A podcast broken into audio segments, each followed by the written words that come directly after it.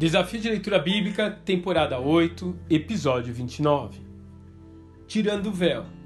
2 Coríntios, capítulo 3. Continuando a explanar sobre a velha e a nova aliança, Paulo nos traz uma revelação de Êxodo 34, que não é perceptível à primeira leitura. Ele afirma que Moisés não cobriu o rosto apenas para não causar temor ao povo para quem ele falava na verdade, o líder do povo parece ter uma preocupação em não deixar transparecer o fato de que a glória presenciada pela congregação não era permanente, mas se esvanecia à medida que ele se afastava da tenda, onde ele se encontrava com o Eterno. O pecado de Adão e Eva trouxe a eles a percepção de que estavam nus.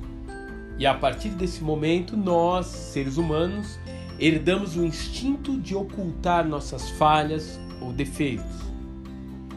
No caso de Moisés, ao esconder seu semblante, parece trazer como resultado o endurecimento do povo de Israel. Visto que, como o apóstolo fala, o véu está posto sobre seus corações e acaba impedindo-os de receber a mensagem do Evangelho. Esse texto nos leva a refletir que para ser liberto do pecado, precisamos ter o rosto descoberto. Tirar as nossas máscaras. Reconhecer que não temos justiça própria. Confessar que necessitamos da graça de Jesus.